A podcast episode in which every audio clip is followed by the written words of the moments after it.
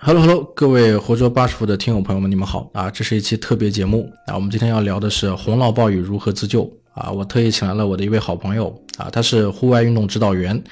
零八年的时候呢参与过汶川地震啊，是一线救援，然后他同时和水打交道有五年的这个经验，是一名水上探险家啊，他是小兵，我们有请他。嗨，各位大家好，我是小兵，呃，今天呢很荣幸跟八师傅还有大家探讨一下目前呢正在发生的这次。洪水，呃，如何在洪灾面前进行自救？啊，我们我们简单直接聊一聊吧。就是小编啊，是这样子的，我最近就是昨天晚上，昨天晚上我看到新闻之后，我就联系了我郑州的几个朋友，然后我就非常生气，我发现呢，他们除了知道在家里面就是躲雨躲水之外啊，其他什么事都不干，嗯，对吧？唯一的就知道充个电，然后准备了一些食物、方便面什么的，然后其他一问三不知。对吧？我说你聊，你比如说，比如说啊，我说你们去联系一下物业啊，这个了解一下你们现在小区的情况，对吧？地下停车场有没有进水，是吧？然后问物业电话不清楚，啊，然后我说那你有没有备水啊？啊，也这个水这个能不能保证有有有更多的水源？然后他们也不重视这个问题，所以我就非常的。怎么说呢？我觉得这个事情有必要跟大家来聊一聊。就是你怎么来看待？就是遇到这种险情的话，我们在家里面有需需要准备一些什么样的应急物品？有哪些应急措施？能给大家介绍一下吗？嗯，好的。呃，其实刚才提到的这个准备食物呢，其实是呃非常基础的一个一种自救方式。嗯，在这基础之上呢，其实我更想说的是，大家呃在我们准备进行自救之前，最应该先做到的就是。掌握当前自己的周边的态势，嗯，也就是明白自己所生活的社区啊，你家的这附近，呃，处在一个什么样的这种呃紧急状态，呃，是否水资源还有你的电，呃，天然气以及通信都能保持畅通啊？OK，在这基础之上呢，我们要确认当前你自己有什么样的这个现有的资源，对吧？像刚才提到的，家里可能会准备一些日常的方便面，还有一些其他的这种粮食啊，或者是这个。呃，一些这个简餐类的东西，嗯，呃，但是最重要的，我们都知道，在灾害面前，比如说，呃，我们可能不吃饭的话能坚持一周，但是不喝水的话，可能三天人就会进入一个非常紧急的状态了。呃，那么我们就首先要准备的就是水，除了刚才我们呃日常会很容易买到的瓶装水之外，还有我们的这个自来水，啊，看看自来水是否能保持畅通。然后呢，我们利用家里现有的这个呃容器。呃，尽可能多的呢保存这个呃自来水，呃，但是呢自来水呢涉及到一个问题，就是它我们尽量呢不要直接去饮用自来水，呃，因为在这个当前洪灾状态下，可能会涉及到一个呃自来水厂的这个过滤系统被污损，或甚至遭到这种这个洪灾的破坏污染，会污染我们的呃水源水水的源头。OK，呃，所以呢，我们一旦要饮用的话，呃，一定要注意，必须要把它烧开啊，甚至。如果发现这个水质不好的话，我们要提前呢把水呢进行过滤。我们可以利用家里现有的一些，比如说呃棉质的服装啊，或者是棉质的床单啊，嗯，把这个有明显杂质的水先过滤一下，然后过滤之后的水再进行沉淀。那除了水之外，就是我们的应急物品，就是这个还有哪些是比较重要的？比如说需不需要把一些这个呃家里值钱的东西啊都准备好啊，先这个随时准备撤离或怎么样？我觉得这个准备是必要的，但是呢，从当前情况来看，呃，其实也不需要太担心，只需要把你的这个细软呢，还有你的证件，呃，准备好。从目前的态势来看，洪水呢很快就会退去，呃，可能我们更应该，呃，想的还是说这个准备好，呃，长期长期的一个灾后的一个坚守的一个，呃，准备事项。因为可能灾后你会面对一个情况，就是呃，超市里面的这个物资可能会有短期的匮乏。嗯，那么我们可以通过，还是要要尽量通过各种渠道吧，补充家里面的这个物资的储备啊。我认为这个可能是更加当前面面临的实际的问题啊。我觉得这一点很好，就是说，如果是在家中遇灾的情况下。先看一下现在的环境啊，如果目前环境支持的话，尽量采购物资，因为洪水过后才是最危难的时候，是吗？因为很多人可能可能可能买不到吃的东西。对对对，是这个情况。呃，因为灾后大家都会明白这个物资的重要性，可能会出现短暂的这个抢购啊，或者是这个呃物资的供应不上的这种情况啊，所以大家还是要做好这方面的准备。你你零八年的时候参加这个汶川地震的时候，当时呃救援的时候是也是因为这个物资问题发生了很多事件吗？呃，对，当时呢情况是这样，当时的其实物资的匮乏情况比现在这个要严重，因为它它的这个呃灾情呢的确是非常非常严重。当时我的主要工作呢，一个是负责灾后的物资的分发，嗯啊，再有一个呢就是这个水处理，嗯水处理呢又涉及到这个呃卫生问题，就是我们要有大量的这种呃厕所的这个重建，嗯呃，包括一些公公用厕所的这个呃临时厕所的建设，嗯嗯呃，所以它是一个整套的这个呃筹备体系。嗯呃那么对于我们个人来说呢，可能涉及到最多的还是刚才提到的，就是说呃你的饮用水，还有你的这个呃你的其他的其他类的物资，还有粮食。嗯嗯，所以就是要备水，然后这个水除了是喝的水之外，还有很多可能是后面要清洁的用水，对吧？然后再一个，对再一个就是这个吃的啊、一些这个收听设备啊、了解外面的信息，然后食物呢尽量多储备一些，因为洪水过后可能采购不到。对，那那那我们再说说，比如说第二种状态啊，就是，呃，我们看到很多的一些新闻，还有一些视频，朋友圈里面啊，大部分都是那种就是已经在路上的，比如说在地铁啊，在公交车站呀，在这个公交车上呀，然后突然之间水就洪水就来了，这种情况下的话怎么办？呢？嗯。呃，首先呢，当我们在走在街上发现这个洪水的时候，第一个呢就是要判断当前态势，嗯。就是我们处在一个什么样的地形上。嗯呃，比如说像这次我们的在电视当中发现，在郑州有很多人是处在这个地下通道的两侧。嗯啊，那么呢这种情况就相对比较危险，因为它是一个斜坡，嗯而且呢有一侧比较深嗯啊，地道桥最深的地方甚至能达到两米多啊，能把这个公交车都能没掉。嗯所以这个时候呢，第一件第一件事就是要逃离当前的这个不利的地形。嗯呃，但是呢，往往呢，一旦我们发现自己处在这种不利地形的时候，其实呢，呃，已经身处在这个洪流当中了。，OK，所以呢，这个时候我们要逃生的话呢，就要掌握一定的技巧，嗯。比如说、嗯比较传统的这种呃之字形或者侧逆向，侧逆向逃离洪水，也就是说不要你不要用身体正对着洪水来的方向。之字形跟侧字形，之字形是什么意思？呃，之字形就是很简单，比如说我们在呃上坡的时候，大家都知道，如果我们直上直下的话，这样是最消耗体力。嗯呃，如果我们把身体呢侧过来，就是呈一个之字形上升，嗯这样的话呢会非常节省体力。嗯那么我们面对洪水的时候，其实也是一个类似的一个状况。嗯洪水呢，它是逆向而来，相当于你在上坡啊。如果你这个时候面对正向面对它的话，会更多的消耗你的体力啊，甚至会站不稳。嗯，但如果我们如果是之字形，身体呢稍微偏侧一点，面向这个洪水，向两侧迂回前进的话，这样呢就能极大的节省你的体力，减少洪水对你身体的冲击。啊，知道你意思，就是按照之字的往上往往上走，然后尽量侧身，不要直直来直往的这种走法。呃，当然呢，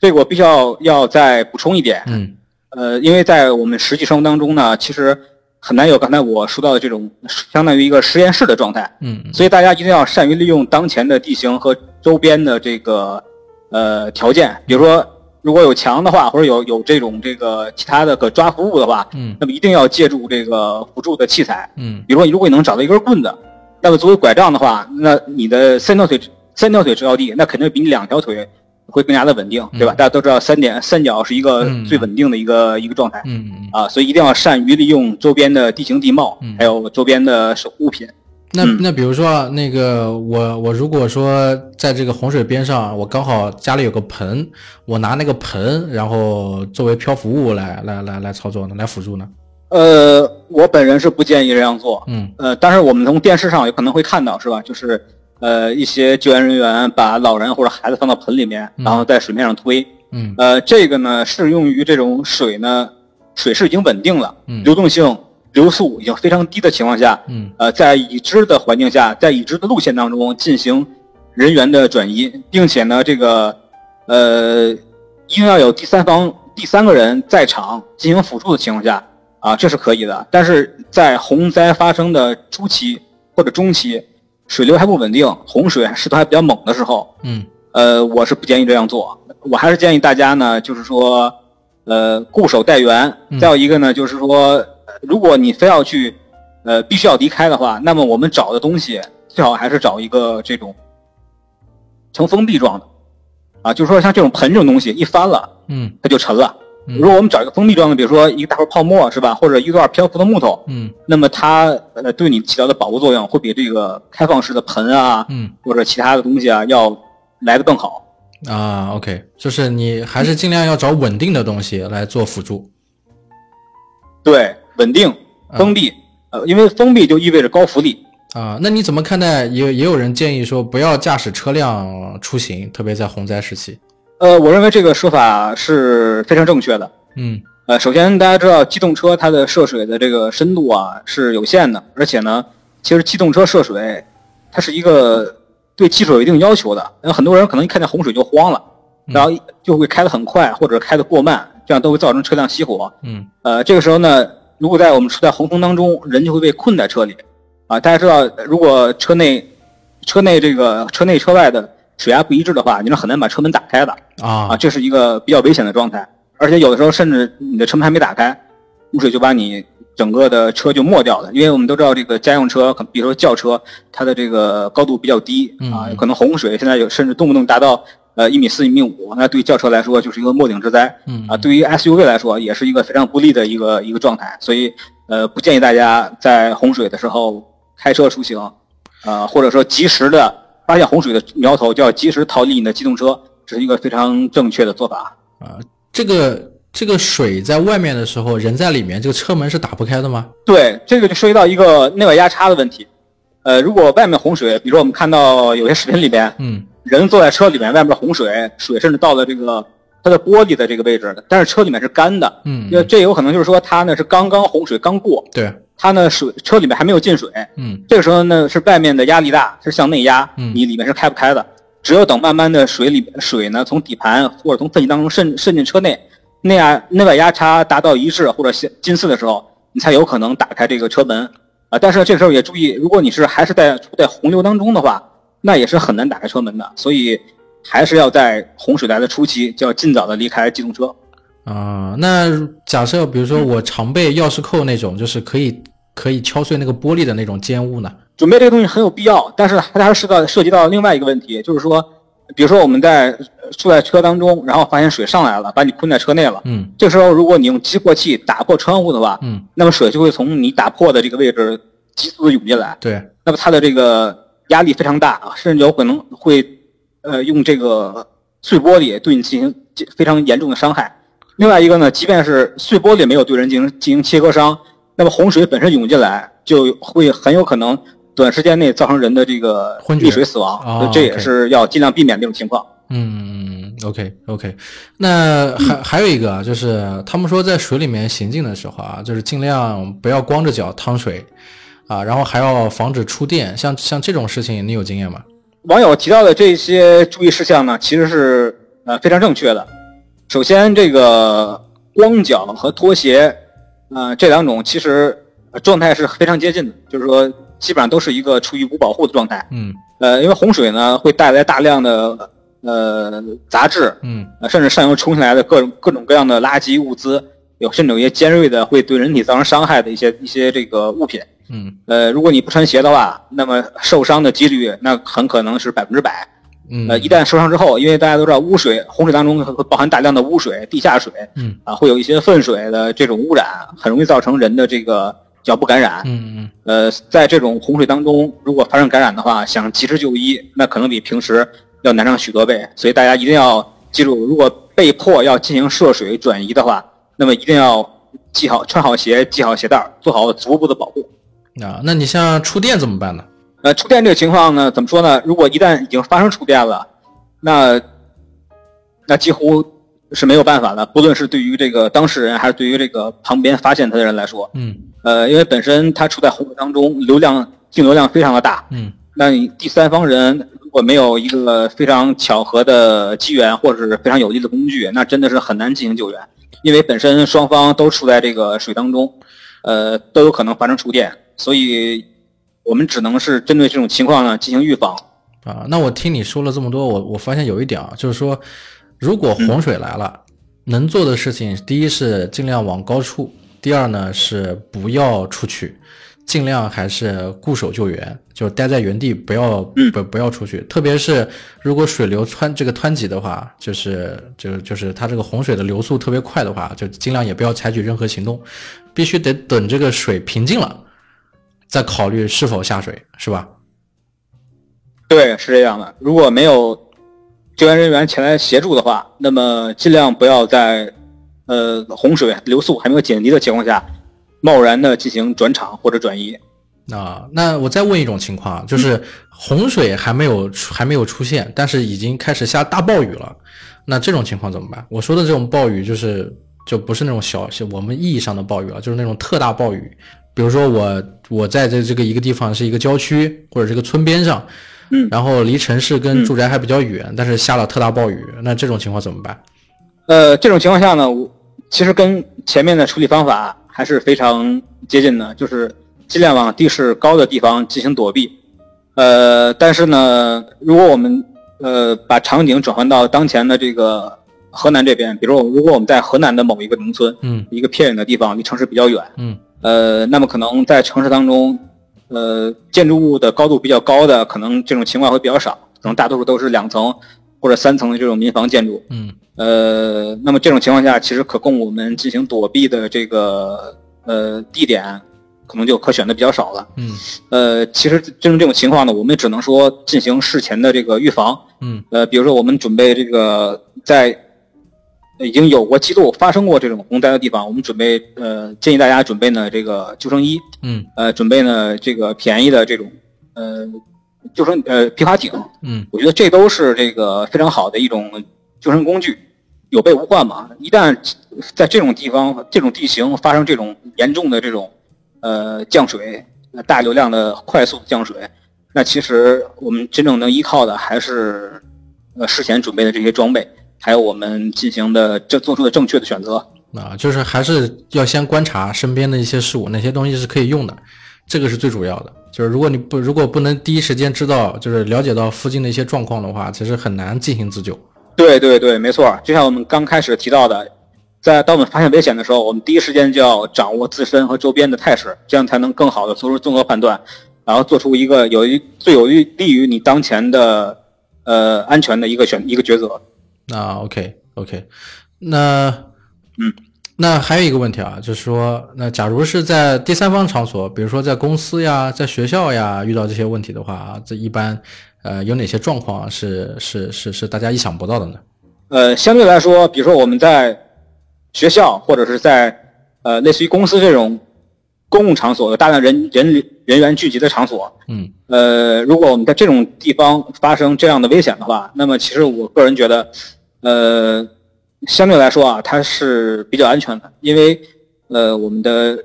机构、我们的政府或者我们的救援队员会首先呢去。考虑救援这样的大量人员聚集的地方，嗯呃，那么从这个概率上来讲呢，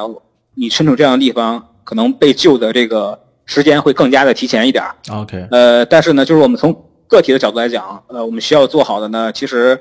呃，因为它不像家里，你有很多的物资就在手边，嗯，那么在这个时候呢，我们还是要遵循一开始那个原则，呃，看看你身边有什么样的可以马上拿到手的、抓到手的、可以利用上的，呃。保护好的物资，嗯。啊，尽量的把它处在自己可控制的范围之内，嗯嗯。啊，这个是，然后呢就是呃要注意，呃还是像刚才说的那样，往尽量地势高的地方走，嗯，啊，然后呢就是注意团结好你身边的朋友、你认识的人，或者在这个时候尽量呢多跟周边的人进行交流，我们形成一形成一个互助的一个团体，嗯，这样提升我们的生存的概率，啊，同时呢人多的话对周边态势的观察也会更加的全面。啊，有利于提升我们的生存的概率。呃，那我听了这么多啊，那我我觉得有一点我想要就是重点的来来问啊，就是你觉得在我们身边哪些东西是比较好得到的，然后是很重要的，可能在危急时间是能够救你的命的？我举个例子嘛，手机嘛，手机肯定很重要，对吧？通通讯，了解外界的情况。通讯工具，还还有电筒。对。呃，通讯工具、照明工具都是非常重要的，我们呃在突发的时候会必须要用到的东西。嗯。呃，在此之外呢，我觉得，呃，准备一些小的、小的道具、小的、小的工具啊，去呃更加全面的保护好你的这两样工具。呃，它这其实是非常重要的。比如说，我们准备好一个小的塑料袋儿，嗯这样呢，我们在处在洪水这样的环境当中，那么就可以有效的保护这种呃电子产品不受水的侵袭啊，这个啊，这个不会影响我们的这个点很好。那也就是说，对对对，那我可以理解啊，就是像一些密封的罐子呀、密封的瓶子呀，一些隔隔就是能够防潮防水的什么塑料袋啊，什么像这些，其实都是有必要准备一点的。对，塑料袋儿其实是我最建议大家日常准备的东西，因为这个东西呢，第一个是好获取，嗯。第二个呢是你日常准备呢它不占地方，嗯嗯。第三是它成本非常低，不会对你造成任何的负担，啊，甚至你可以准备很多，在你不同的地方放很多这样的东西，啊，呃，对，保护好你的电子产品，呃，你的手机、你的这个手电，嗯。啊，或者你的其他的这些呃能跟外界产生通讯的工具，呃，另外一个呢，就是我建议大家能准备一个玻璃击破器啊，这个东西网上到处都可以看到，呃，因为在很多时候呢，有可能你临时抓东西、抓工具，想要打开玻璃，可能找不到。如果你手上有一个这样的小东西呢，你可以用很小的力量就可以打碎非常厚的玻璃。没有玻璃击破器的话，没有玻璃击破器的话，我用螺丝刀或者是什么什么是这些扳手或什么的也可以吗？呃，当然也可以了，比如说有扳手，呃，当然注意我们在使用扳手这种，呃，这种金属钝器的时候，我们在砸玻璃的时候一定要注意，呃，不管是砸汽车的车窗，还是砸这种呃建筑物的这种大型的这个钢化门，嗯呃，钢化玻璃门，呃，记住是要砸这个玻璃的四周啊，这是它的比较脆弱的一个应力点啊，OK 啊，相对于你砸中间啊，对，它会更容易的打破这个玻璃。啊，就是击击打直接砸四边，四边四个点之后，它一整块玻璃下来，就不像砸中间很多碎片。呃，砸中间呢是它是它这个整个玻璃的呃受力最强的地方，你很难把它一下就砸破。那么砸四周呢，其实是最容易打破的这个位置。啊，OK。那除了像一些钝器啊、扳手呀，像塑料袋啊，你说的这个很好。然后手机啊，我们知道的，对吧？还还还有什么你觉得是有必要的东西？就是也是我们能够很容易获取的。呃，我觉得啊，日常如果我们有可能的话，尽量在这个比如说自己的公司的工位或者在家里嗯准备一点这个压缩干粮嗯啊，准备一些这个干电池。那干电池呢，尽量是跟你的呃电子产品要匹配。嗯啊，比如说这种应急的充电宝啊，比如说你的这个手电，嗯啊，这些东西呢，呃，匹配好，把同时呢做好这个备份，放在你经常去的、长期居住的地方嗯啊，你的公司、你的学校、你的宿舍、你的家里啊，这些地方分别准备好。再一个呢，就是呃，最重要一点就是，你要把你所在城市的呃各个不同的强力的职能部门的电话一定要牢牢的记下来。啊，除了我们常规的知道的这个呃幺幺零幺二零之外呢，我们还要知道当地的，比如说这个类似于这个呃防洪办啊，类似于这个人防办，嗯。呃，比类似于这个，比如说像蓝天救援队啊这样的呃全国性质或者地方性质的救援队，嗯。这样呢，你能够在第一时间呢跟他们取得联系，通告你的位置啊，尽快呢提升你的这个被救的时间。嗯嗯。你觉得火柴有必要吗？或者打火机？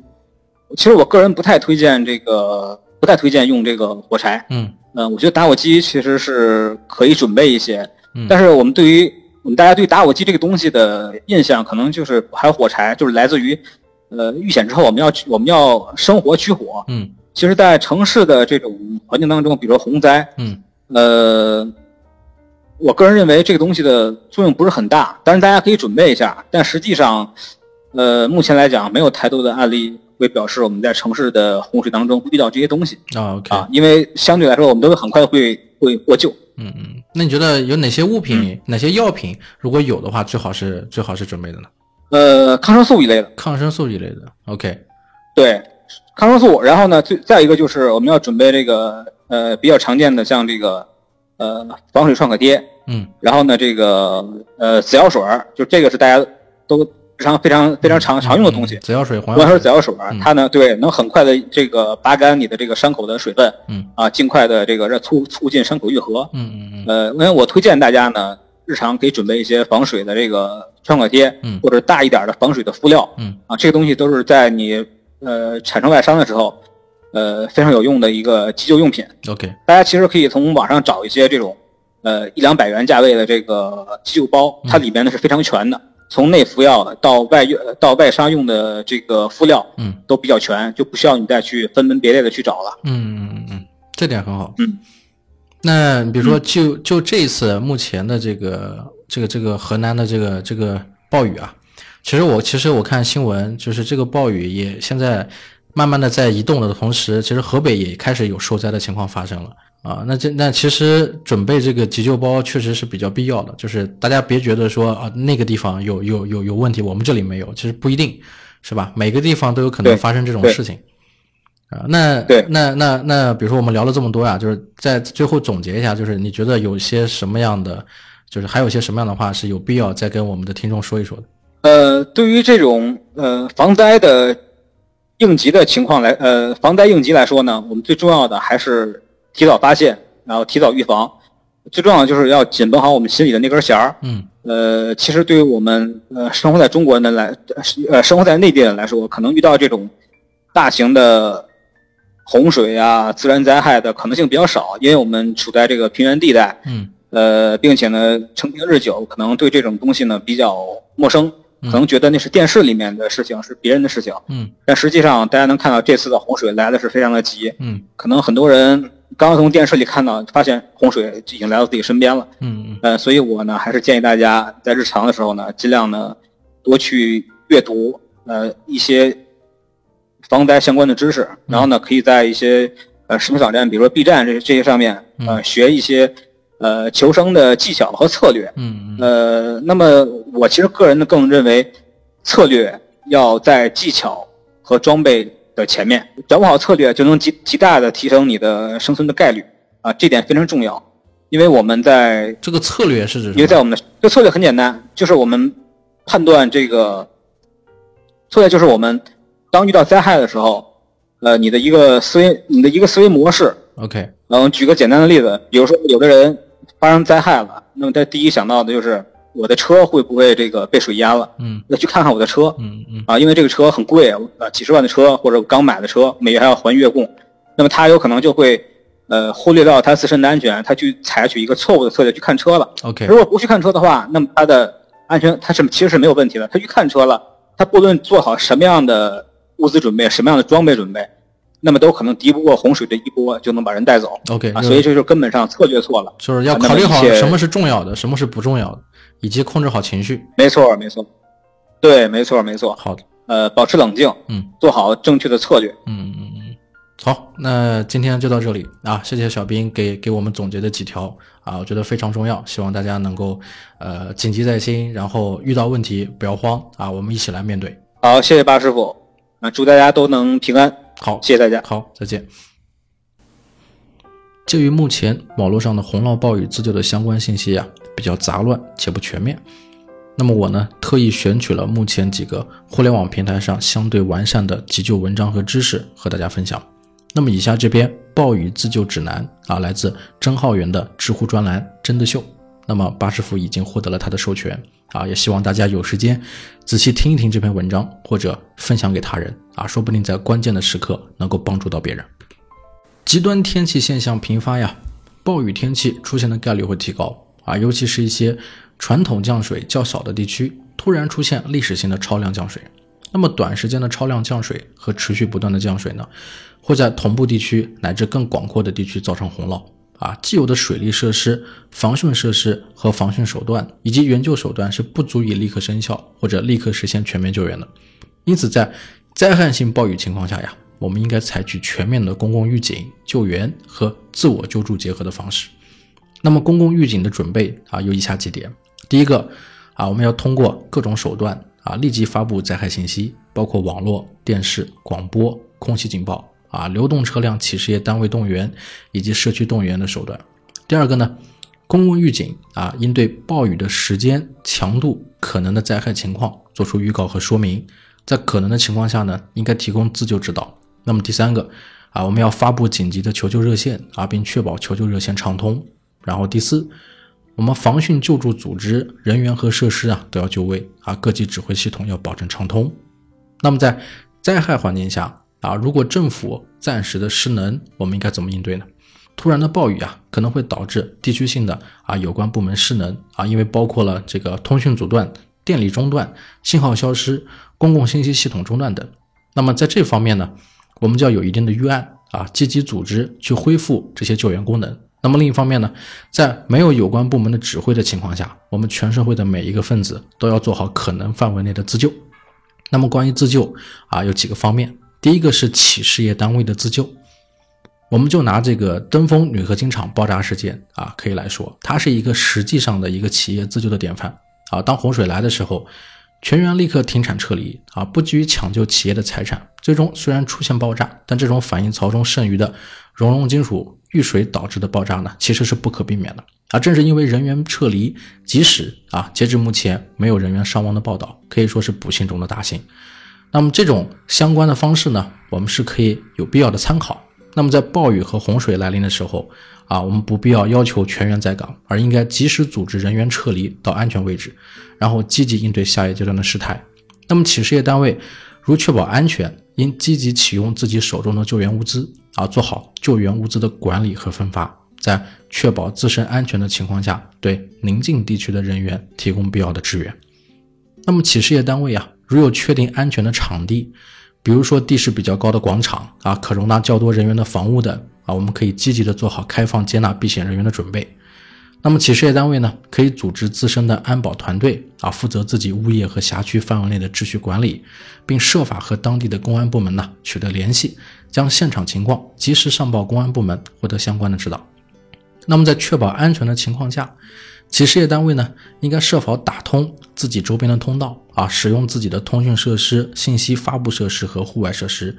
对外发布信息，告知自身的安全情况、人员情况啊，可提供场地情况，可提供物资情况。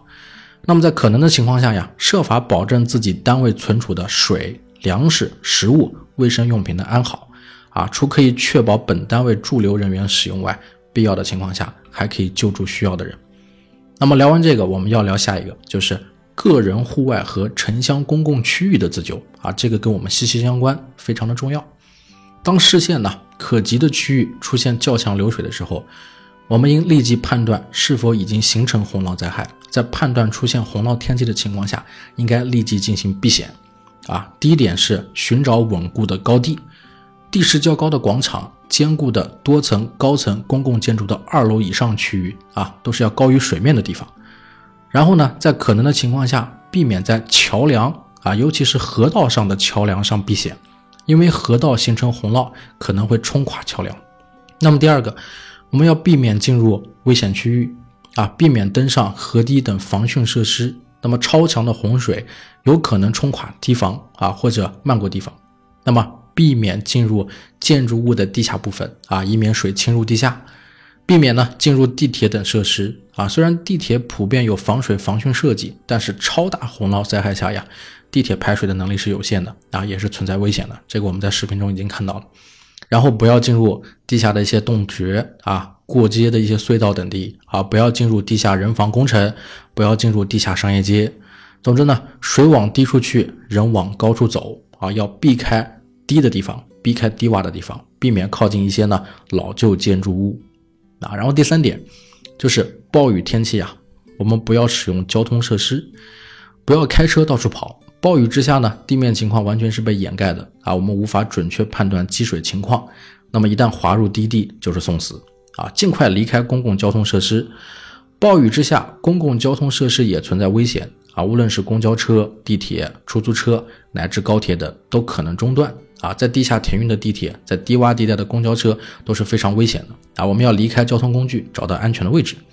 然后呢，我们不要怕淋湿身体。现在天气不冷，淋雨呢是不会失温的，可以当做是洗澡了。那么没伞也不怕，被人看到身体线条也不怕，生命是最重要的啊！谁也不会嘲笑谁。还有一点就是，如果离开交通工具啊，最好保持集体行动，啊，全车人一起撤离，最好呢彼此手拉手，确保无人掉队。也确保在小的危险下能够彼此援助。那么在暴雨下呀，要积极的寻找安全位置的时候呢，不要急着去打电话，不要急着去发朋友圈，不要急着自拍，不要急着玩手机啊！雨水可能会损坏你的通讯设备，太早消耗掉存电呢，后果可能很严重。然后我们在找到高地、找到能避雨的高地的时候呀，在确保自身安全的情况下，再去使用电话和外界联系。然后第四点。我们要远离电力设施。避险过程中呢，一定要远离这些东西啊，远离高压线呀、高压电塔呀，远离变电器呀，远离有供电危险标志的一切物品，啊，以及啊一些电线呐、绳索状的物品。同时呢，包括电闸、配电箱啊，我们都看得到。在无法确保身体和手干燥的情况下呀，不要去触碰插座、开关等带电的设备啊，避免站到露天的高处，避免雷击。那么还要说到第五点，就是关于个人通讯。在户外遇险啊，要确保自己能够支持到救援人员抵达，确保自己在得到安全后呀，还有能力和亲友联系。因此呢，我们需要确保自己的手机有电，节约用电啊。因此，在离开交通工具的时候呢，我们可以给亲友发个消息啊，无论是微信还是朋友圈，我们要去标记自己的位置、车辆的位置、自己撤离的计划。然后发完这些之后，我们再去关掉手机。这样呢，再跟大家一起去撤离，保留你的电量。然后当到达安全位置后呀，我们再打开啊，发一条信息，标记自己的当前的最新位置以及身边人员的情况和安全情况啊，告知大家自己暂时安全，并为了节省电力会减少呢，尽量啊少一点跟外界联系了，就是我们只发关键信息。然后啊，如果周围水情已经导致自己无法离开。我们要立刻向警方汇报自己所处的位置，有多少人，周围的水情、紧急通讯方式等啊，然后停止使用手机，等待救援。那么，如果周围环境支持你给手机充电啊，或者你手中有富余的充电宝啊，我们要立即充电。但是呢，减少使用手机，因为我们无法判断是否会停电，自己的电力能支持到什么时候，这个很重要。那么在可能的情况下呀，确认亲友的安全，并且向亲友提供必要的指导，要求亲友节约用电。啊，当获得亲友达到安全位置后呢，再约定每隔两到四个小时或者更久通讯一次的低频度联系方案，以降低彼此的通讯消耗。之后呢，灾情之下呀，周边电力信号都有可能中断啊，也有可能出现全民集中通讯导致信号拥堵的问题。那么遇到这类情况呀，不要慌忙，设法和公安部门取得联系，告知你的困难，等待政府救助。这个时候你自己着急呢，是解决不了问题的。那么，如果多人集体在某处避险，只要能不被淹没，多人就更容易获得救助和救援啊！和身边的人一起互助，大家共同使用有限的电源和通讯设备，以保障大家能更在恶劣的环境下坚持得更久。然后和身边的人呢，我们要彼此鼓励，彼此帮助啊！在恶劣的环境下，大家去团结，就能活得更久。彼此支持，彼此包容，不要闹矛盾。如果有收音机啊，可以使用收音机收听政府发布的消息。在电力中断和手机信号中断的情况下，收音机还能够获得来自政府的信息啊。即使本地的电台也中断广播了，我们还能够获得相邻城市乃至中央的广播啊。相信政府没有忘掉你，相信政府一定会来救援你。最后呀，我们要来说说社区自救和居家自救啊。第一点，大多数人呢居住在小区中啊，社区一般是由基层居民组织的。那么在灾难来临时呀，居委会就是最基层的、离你最近的政府部门啊，积极的和居委会取得联系，乃至和自己的楼长、单元长取得联系啊，就能快速的组建一个居民自救的集体。人多力量大，组织起来后呢，更容易战胜灾害。第二点呢，低楼层的人员应立即做好转移的准备啊，如果水没有漫进单元，可以利用这个时间呢，做一下人员转移的准备啊，以及整理一下需要携带转移的物资。然后第三点啊，老弱病人等需提前进行转移啊，如果可能就申请借住到高楼层的邻居家中，如果不便，哪怕在高楼层过道呀、楼梯上暂时安顿下来也好。然后第四，有需要使用维生设备如呼吸机、氧气瓶的人，需及时将维生设备搬迁出来，申请接入邻居家的电路上，确保在供电正常的情况下能够维持生存啊，并且及时给备用的氧气袋充气。确保在断电后呀，还能够获得紧急的氧气供应。然后第五点啊，一般家庭需要随身携带的物品并不多，一些怕浸水的票呀、证据啊、一些票据啊，可以用塑料袋、保鲜袋封好，随身携带啊，或者放置在家中避水的位置。家中一般最避水的设备是电冰箱，把这些物品放在电冰箱中，一定程度上是可以保证干燥和安全的。那么关起门来，电冰箱一般不会被水冲走。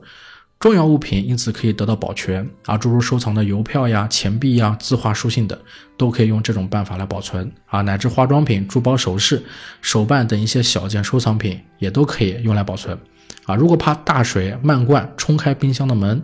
可以用胶带啊把冰箱缠一圈，门就能闭锁。当然，大水过后，冰箱是肯定没办法用了啊！冰箱里原来保鲜冷冻的食品也没法用了。所以，如果预计大水会灌到家里来，不如现在就把冰箱里的东西清空，用来做贵重物品的保险柜。然后第六，老人、儿童和病弱人士啊，一定要使用必要用品啊。然后断掉家中的电源，避免家中进水导致设备短路和电线短路，避免短路造成的电火灾。然后后面呢，第八点，我们要。拔掉家里的家用电器的电源线啊，还要关闭各级燃气开关，避免燃气泄漏。第十，要随身携带手机、充电线、充电头、充电宝，确保有通讯能力。第十一啊，如果有无线电爱好者，有对讲机和小型电台，我们要携带好，并且告知社区人员，这些可能成为特别重要的救援通讯设备。第十二点呢？家中如果有便携式收音机和电池，我们要带上，不仅可以确保自己能够获知外界的信息，也能够帮助邻里乃至社区。那么第十三，离开前关闭门窗，尽量避免积水。